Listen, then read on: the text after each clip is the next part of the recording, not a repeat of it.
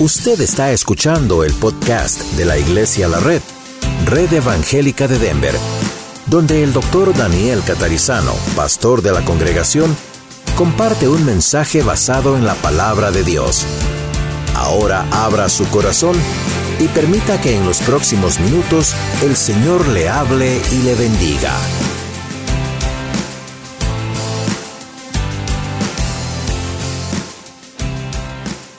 Bienvenidos a todos nuevamente y vamos ahora en esta parte de la reunión a hablar acerca de lo que venimos hablando hace varios domingos en la carta primera a Pedro.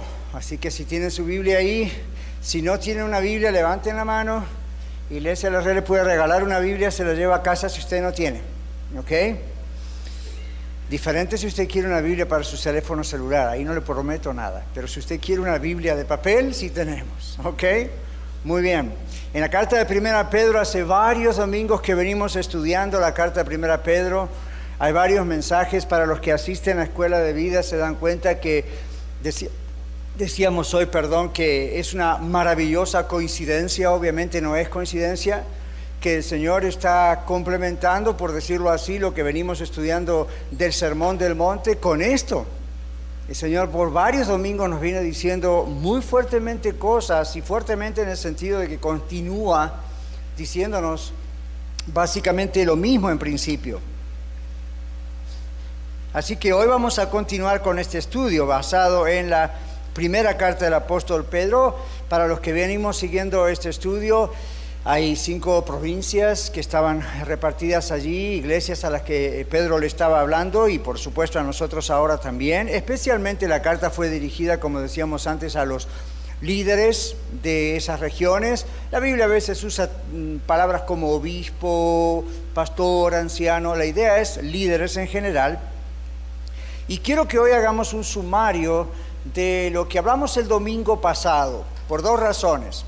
Una porque siempre grabamos los mensajes y usted los puede encontrar en el podcast, en el Facebook de Radio Luz, para, de, perdón, de Radio Luz, en el Facebook de...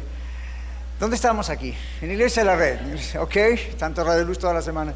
Ahí podemos tener el podcast. Y como eso no se pudo grabar el domingo, vamos a hacer un breve sumario y aparte nos va a ayudar a nosotros a hacerlo. ¿eh? Como es el Señor, yo no sabía que no se había podido grabar el mensaje el domingo, ya tenía mis notas a hacer un sumario.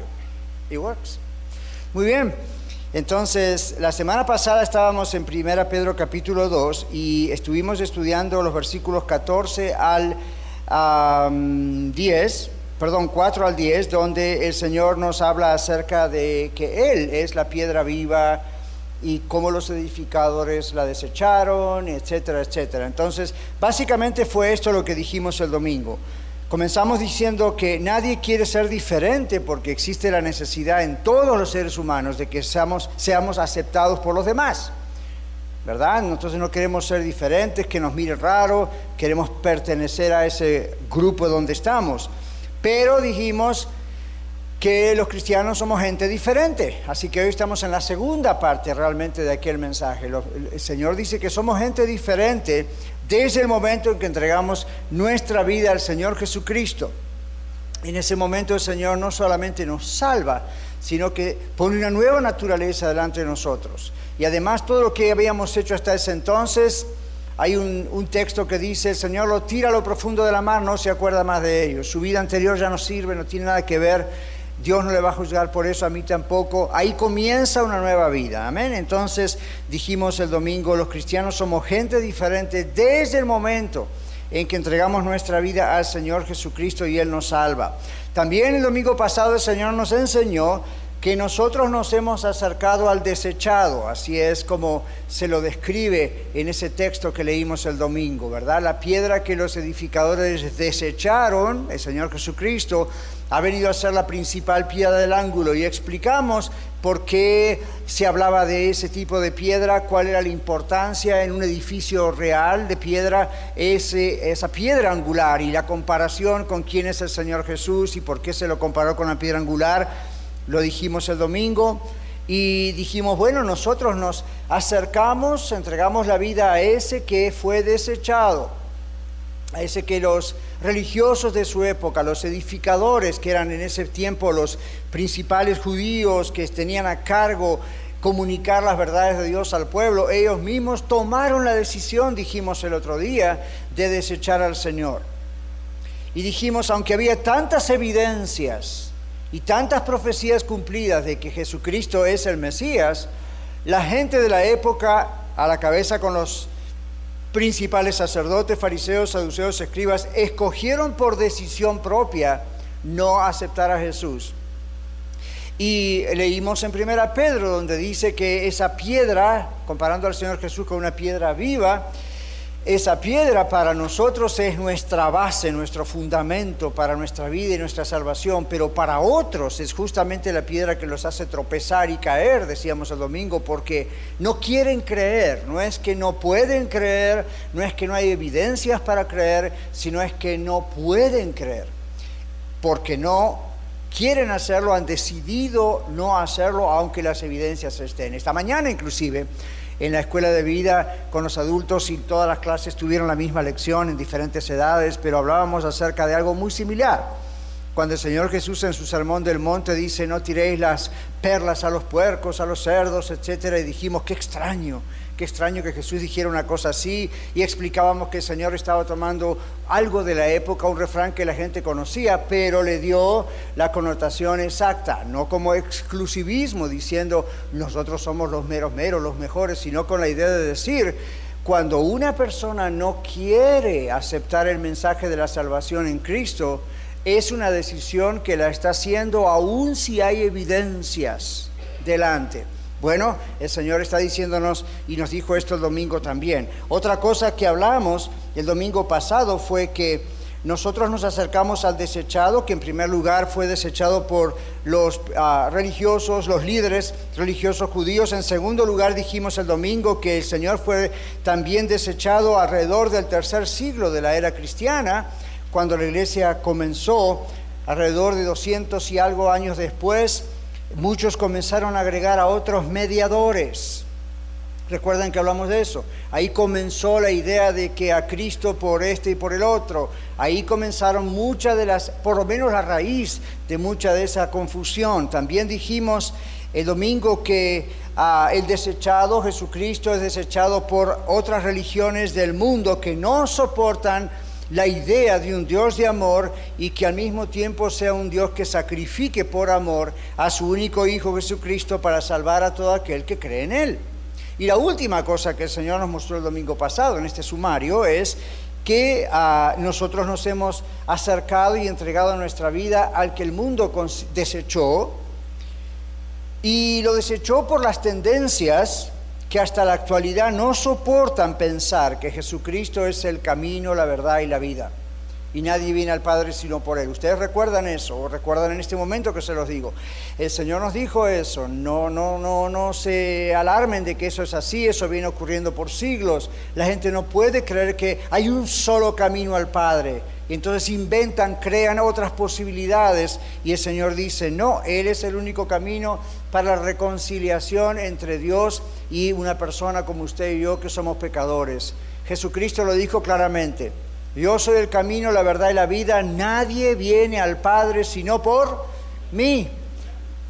Otro texto en la Biblia que mencionamos el domingo, no hay porque hay un solo Dios, porque hay un solo Dios y un solo mediador entre Dios y los hombres, Jesucristo hombre. Así que cuando usted escucha diferentes tendencias religiosas, diferentes religiones, diferentes tendencias dentro de la misma comunidad supuestamente cristiana. Recuerde que esto no es nuevo. La Biblia nos anunció que iba a aumentar simplemente el asunto de las herejías, de los falsos maestros. El domingo el Señor nos habló acerca de diferentes grupos que hoy en día ah, creemos que son grupos nuevos y en realidad la raíz de esos grupos viene desde aquellos primeros siglos. Bueno, hoy hoy 23 de julio, nuestro Padre nos ruega que cuidemos esta nueva vida que tenemos en Él, porque hay personas que hoy se burlan de nosotros, de alguna manera nos persiguen, quizá nosotros aquí en los Estados Unidos no tanto todavía, pero en otros lugares sí, Y quizá la persecución para usted y para mí puede ser un peer pressure, ¿verdad? Una presión de grupo en el trabajo, en la escuela, algo como lo que vimos en el video, pero no es tan agresivo ni tan dramático como lo que vivieron los primeros cristianos o los cristianos a través de estos dos mil años de historia del cristianismo, e inclusive los cristianos que están en este momento en varios otros países del mundo, algunos no tan lejanos a nosotros. Bueno, el Señor nos dice que existe la posibilidad, en este texto que vamos a leer juntos, de que haya personas que aunque niegan a Cristo, puedan llegar a Cristo al ver su vida y la mía como vidas transformadas. Así que, ¿qué le parece si leemos juntos 1 Pedro capítulo 2, versículos 11 y 12? Amados, yo os ruego como a extranjeros y a peregrinos que os abstengáis de los deseos carnales que batallan contra el alma manteniendo buena vuestra manera de vivir entre los gentiles, para que en lo que murmuran de vosotros como de malhechores, glorifiquen a Dios en el día de la visitación al considerar vuestras buenas obras. Esta es la palabra del Señor para usted y para mí ahora. Siempre lo fue, pero el Señor quiere que agarremos la onda de todo esto, ¿verdad? Y lo vivamos. Amados es la primera palabra que aparece ahí amados. Bueno, esta es una traducción del original en la palabra griega que no habla, el, idioma griego, perdón, que no habla acerca de que Pedro simplemente se refería a sus congregaciones como amados. De la misma manera que este siervo se refiere, iglesia, a la red como mis amados, mi familia.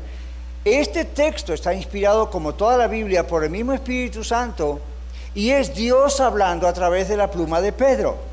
Cuando uno lo mira en el texto original de la Biblia en griego, uno se da cuenta que esta expresión amados no fue una expresión de cariño de parte del apóstol Pedro, o al menos no solamente. Esta es una expresión donde directamente Dios está dirigiéndose a los creyentes, entre ellos usted y yo, no solamente aquellos hace dos mil años, Dios se dirige a usted y a mí, que conocemos a Cristo, como sus amados como sus hijos amados. El mensaje del domingo terminó así, ¿verdad?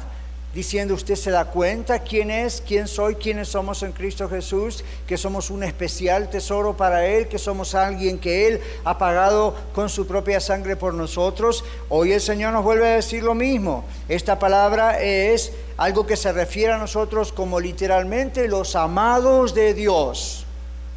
Gente diferente. Somos los amados de Dios Dios.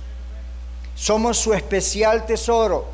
Otro texto en el Antiguo Testamento habla de que somos la niña de sus ojos. Son expresiones poéticas, pero para mostrar quién es usted y quién soy yo desde el momento que nos entregamos a Cristo y aceptamos su sacrificio en la cruz por nuestros pecados, pasamos a ser hijos e hijas de Dios.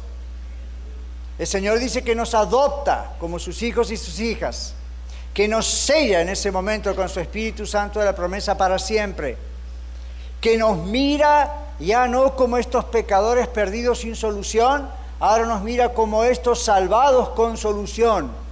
Nos mira con estos hijos, hija de Dios, y Dios nos mira con esos ojos. Claro, a veces tiene que disciplinarnos, la Biblia dice en el libro de Hebreos, Dios al que ama disciplina o castiga como un padre a su hijo, ¿a quien quiere? Entonces, por eso dice, hijos, no menospreciéis la disciplina del Señor, porque Dios al que ama castiga. Él no va a disciplinar al hijo del vecino, Él va a disciplinar a sus hijos. Y eso es una prueba del amor de, Dios para corregirnos, para que nos acerquemos cada vez más a Él. ¿Nos gusta la disciplina? Por supuesto que no. Pero eso es una prueba más de que Dios nos ama, nos cuida, nos protege, nos corrige y nos va transformando cada vez más Así que Dios aquí otra vez, a través de la pluma de Pedro, se refiere a cada uno de nosotros como mis hijitos amados. Cuánta ternura hay en el Señor, ¿verdad? Mis amados. ¿Usted pensó eso? Como decíamos el domingo, pocas veces pensamos en eso. Concebimos a un Dios allá agresivo, en un trono, listo con la espada para ver cómo nos puede pescar en alguna. Bueno, Dios, cuando nos pesca en alguna, nos disciplina pero no está ahí gozándose a ver a quién puedo disciplinar hoy porque me produce tanta satisfacción. No, no, el Señor nos ama tanto Y el día que usted y yo comprendamos que estar en la presencia del Señor como cantábamos es una maravilla porque uno puede percibir el amor de Dios en un nivel que no se percibe a nivel humano con otros seres humanos. Cuando usted y yo captemos eso, nos vamos a enamorar tanto más del Señor. Y el Señor va a tener tanta libertad para llenarnos con su Espíritu Santo, como dice Efesios en la Biblia, y para trabajar en nuestras vidas y continuar la transformación de nuestras vidas, para usarnos en lo que Él quiera usarnos. Pero todo comienza en esa comprensión de que usted y yo somos los hijitos amados de Dios.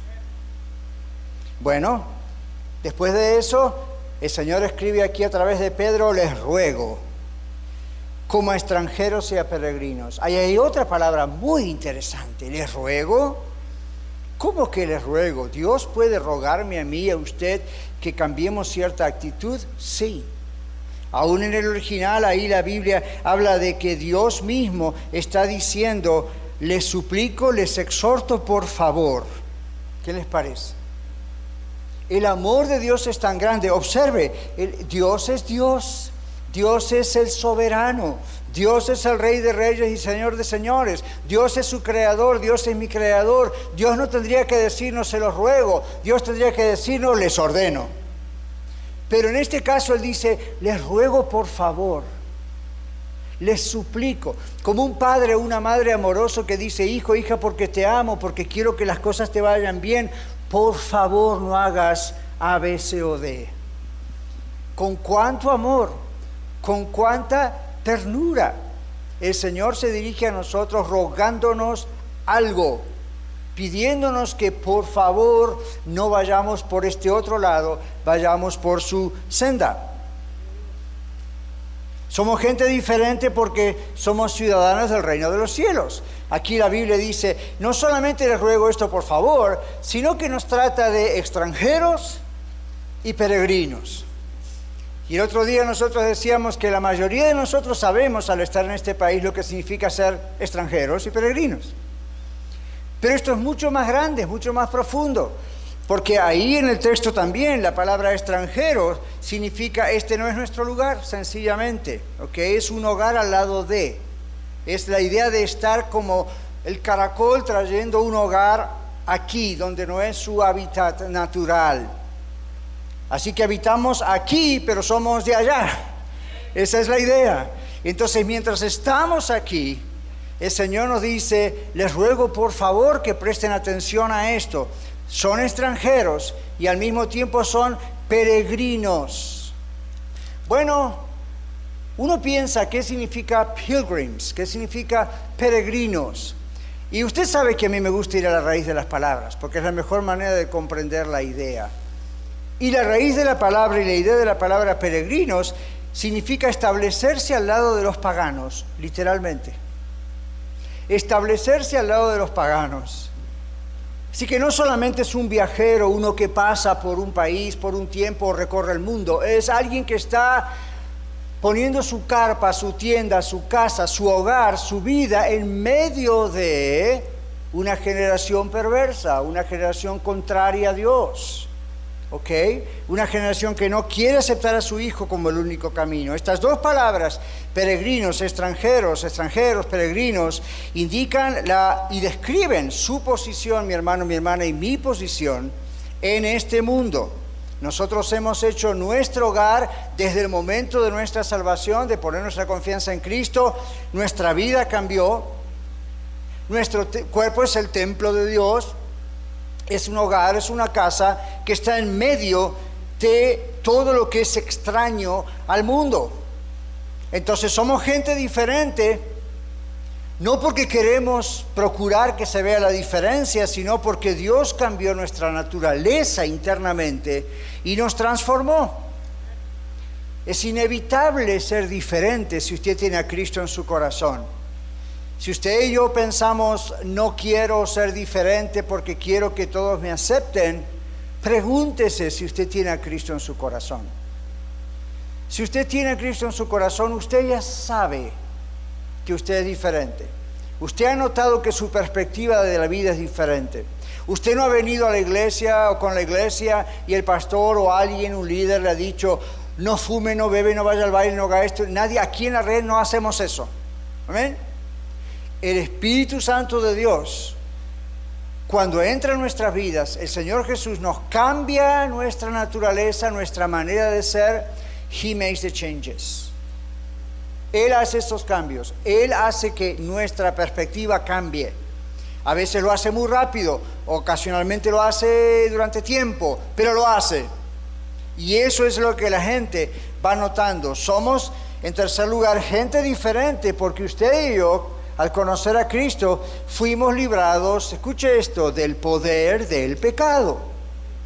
En ocasiones creemos que solamente el Señor nos libró para no irnos al infierno, ir al cielo, ok, yo doy gloria a Dios por eso.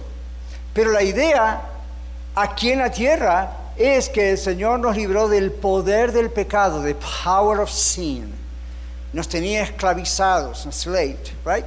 Ahí nos tenía. Entonces uno naturalmente, antes de conocer a Cristo, hacía cosas que naturalmente cualquier ser humano hace, sabiendo en ocasiones que está mal lo que hace, pero no importándole demasiado. En ocasiones no importándole para nada. En otros casos importándole hasta cierto nivel. Cuando Cristo entra en nuestro corazón, ahora esas cosas nos importan, como decíamos recién, nuestra perspectiva cambia. No es un trabajo que nosotros podemos hacer de afuera hacia adentro. Esto es algo que se hace inside out, de adentro hacia afuera.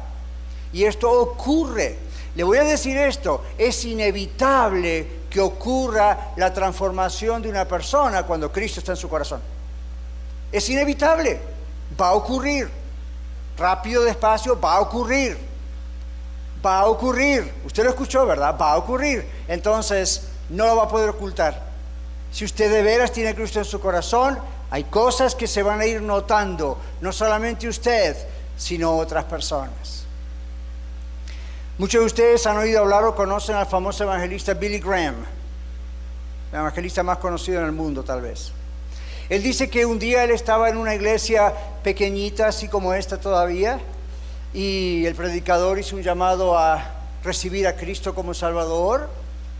Él pasó al frente, era la costumbre en ese lugar, él pasó al frente.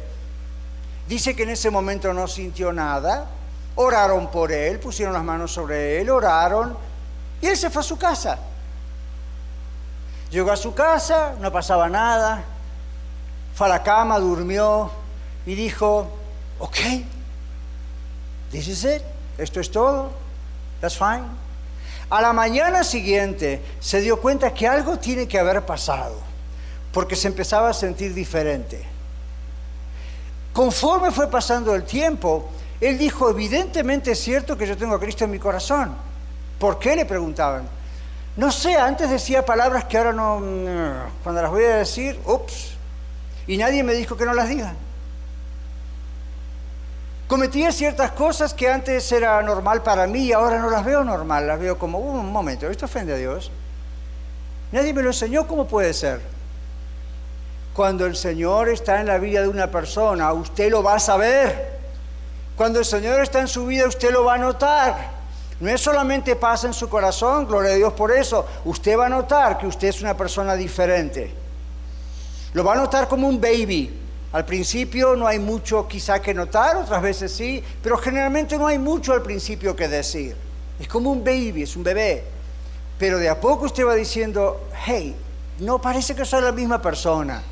Y esto no me lo enseñó una religión. No fui a una escuela a aprender las nuevas maneras de hablar o de conducirme o de cómo evitar este pecado y el otro. Me sale de adentro. Algo está pasando aquí. Bueno, eso es porque usted es una persona diferente. La cadena del pecado, el poder del pecado sobre usted fue roto en la cruz del Calvario. La Biblia claramente dice en Colosenses 2 que porque eso ocurrió nadie nos debe engañar en cuestiones de bebidas y días de fiesta, días de reposo, la, la, la, la, la, todo lo cual es sombra de que ha de venir y es Cristo el que ya vino. La idea cuál era en aquellos tiempos, lo dijimos muchas veces aquí en la red, la idea de permanecer con ritos antiguos religiosos, algunos de los cuales el mismo Dios había ordenado previo a la venida de Cristo, pero que ahora ha venido Cristo habían caducado. Entonces los religiosos de aquella época decían, no, una persona que es de Dios tiene que continuar haciendo esto, esto, esto, esto y esto.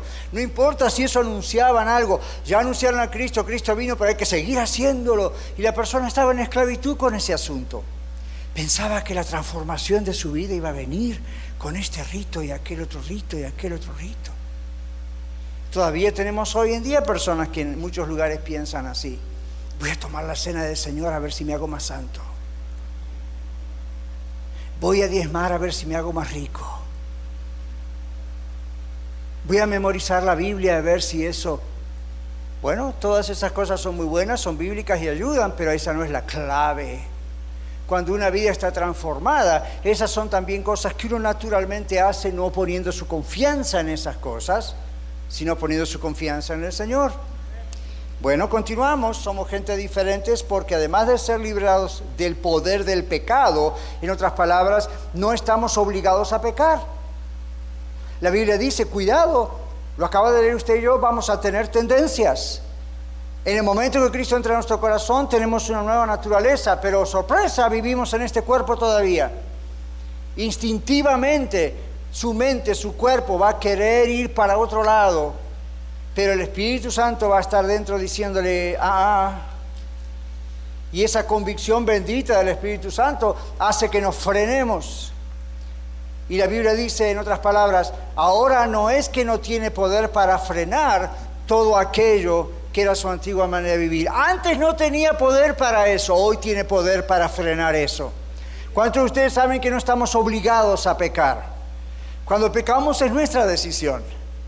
No como antes, que era nuestra decisión, pero nuestro impulso era inevitable en muchos casos. Hoy en día el Señor ha vencido sobre nosotros el poder de ese pecado, de cualquier pecado. Por último, somos gente diferente porque, claro, el Señor vive en nosotros. Eso se va a notar. Cuando vivimos llenos del Espíritu Santo, obedecemos al Señor. Ahí en Efesios, cuando la Biblia dice en el libro de Efesios, sed llenos del Espíritu Santo, recuerde que es una orden, no es una invitación. Dice, sed llenos del Espíritu Santo. Lamentablemente se ha, habido mucha confusión con la palabra llenos. La Biblia dice, y no os embriaguéis con vino, lo cual hay confusión o disolución, antes bien sed llenos del Espíritu Santo. Y muchas veces hay una experiencia especial pero no es la experiencia la que necesariamente nos va a cambiar. La Biblia en todo el contexto de ese libro de Efesios y en todo el contexto de la Biblia lo muestra como obediencia al Señor, con el poder del Señor va a transformar nuestras vidas. Llenar, llenura del Espíritu Santo significa un rendimiento total de nuestra voluntad como dijo Pablo, ya no vivo yo, más vive Cristo en mí, lo que vivo ahora en la carne, en el físico, lo vivo en la fe del Hijo de Dios. ¿Cuál es la idea? La idea es mucho más que una maravillosa experiencia que uno puede tener o no. La idea es el Señor toma control de su vida y usted y yo obedecemos. Y cuando obedecemos experimentamos el estar con el Señor. El estar aquí viviendo con el Señor y para Él. Somos gente diferente. El Señor vive en nosotros. Cuando Él vive en nosotros, entonces nuestra manera de ser se va a notar. Cristo a través de nosotros se nota. En Hechos capítulo 4, versículo 13, la gente reconoció que los apóstoles habían estado con Jesús por el denuedo que tenían, por la manera en que ellos hablaban, no una manera religiosa, sino la pasión que tenían por Cristo, cómo sus vidas habían cambiado. El texto dice, Sabían quiénes eran estos pecadores incultos y sin letras y sin embargo les reconocían que habían estado con Jesús. Su vida había cambiado y se notaba. En Hechos capítulo 2, versículo 47, la Biblia dice que la iglesia tenía favor del pueblo. La gente del pueblo veía cómo actuaba la iglesia, cómo se amaban unos a los otros, los cambios en la vida de Juan el vecino, que ya no es igual, y María tampoco. Y decían, ¿qué les dan ahí? ¿Qué pasa? Eso atraía aún a la gente que no quería creer a Cristo. Los atraía a Él porque saben que nadie podía hacer los cambios. Ninguna de las religiones de su época transformaban las vidas como Cristo transformaba esas vidas. ¿Ocurre eso en su barrio hoy? ¿En su trabajo? ¿En el mío? Esa es la idea. En la escuela Bueno, una de las evidencias más poderosas para atraer a la gente a los pies de Cristo es su vida y mi vida. El Señor dijo, nosotros somos sal y luz del mundo. Iluminamos con la palabra de Dios, salamos la tierra, preservamos, damos sabor a algo que en realidad perdió su sabor hace muchos años. Pero fíjese que usted no ilumina ni yo tampoco con luz propia. Es Cristo adentro nuestro. Es Cristo a través de nosotros. Es que la gente ve. Y eso es lo que tiene que ver. Es a Él a quien tienen que ver en nuestras vidas transformadas. Bueno, hay una lista larga de cosas en la Biblia que demuestran que nuestras vidas han sido transformadas. Primera Juan 2.6 dice, el que dice que está en Él debe andar como Él anduvo. Primera Corintios 11.1 dice, sed imitadores de mí, dijo Pablo, así como yo de Cristo. Primera Pedro 2.21, porque para esto soy llamados, pues también Cristo padeció por nosotros, dejándonos ejemplo para que sigáis sus pisadas. Juan 14.15, si me amáis, guardad mis mandamientos, dice el Señor. Efesios 5, 2, sean pues imitadores de Dios como hijos amados, anden en amor como también Cristo nos amó y se entregó a sí mismo por nosotros, ofrenda y sacrificio a Dios en olor fragante. Romanos 8, 29 porque a los que antes conoció también los predestinó para que fuesen hechos conforme a la imagen de su Hijo, para que Él sea el primogénito entre muchos hermanos. Gálatas 3:27, otro libro de la Biblia, porque todos los que habéis sido bautizados en Cristo, de Cristo estáis vestidos o revestidos. Lo que la gente ve es Cristo. La gente no tiene que mirarle a usted y a mí y pensar, qué bien que él hizo la religión. La gente tiene que mirarle a usted y a mí y decir, no solo hay algo raro en usted, algo diferente. La gente va descubriendo hay alguien diferente en usted. La Biblia dice que nuestro espíritu es uno con el espíritu de Dios. No significa que somos semidioses, significa que estamos unidos. Así como la pareja está unida. ¿Se acuerda el texto? Por tanto, dejar al hombre a su padre y a su madre y se unirá a su mujer y serán uno, una sola carne. No pierden su individualidad, pero son uno, están unidos. Así es con nosotros y Cristo. Él sigue siendo Dios, yo sigue siendo Daniel. Pero estamos unidos. La gente se da cuenta. Y no es algo que podamos prefabricar o inventar de afuera hacia adentro. Otra vez es inside out, es de adentro hacia afuera. Bueno, en conclusión, Dios nos ama, somos sus hijitos amados. Y Él nos dice, les ruego que tengan cuidado, hijos e hijas, con contaminarse y comprometer el mensaje por querer quedar bien, por no querer ser perseguidos, por no querer las burlas de sus familiares, amigos o amigos estudiantes o del trabajo o vecinos. No importa. El Señor Jesús dijo, a mí me persiguieron, a ustedes también los van a perseguir. Hoy en día se predica un evangelio muy fácil en muchos lugares, ¿verdad? es de conveniencia, es de prosperidad, es de venga para sentirse mejor. Well, sorry, esa no es la vida cristiana que presenta la Biblia. Tampoco la Biblia presenta una vida de, de ridiculez o de sufrimiento todo el tiempo. Pero sí dice el Señor, así como me persiguieron a mí, los van a perseguir a ustedes. Oh, surprise.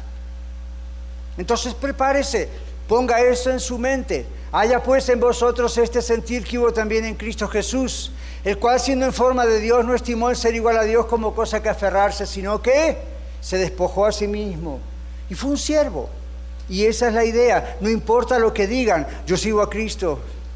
No vaya allí religiosamente en la cara a decirle a la gente, yo soy cristiano y soy más santo que usted, eso no sirve.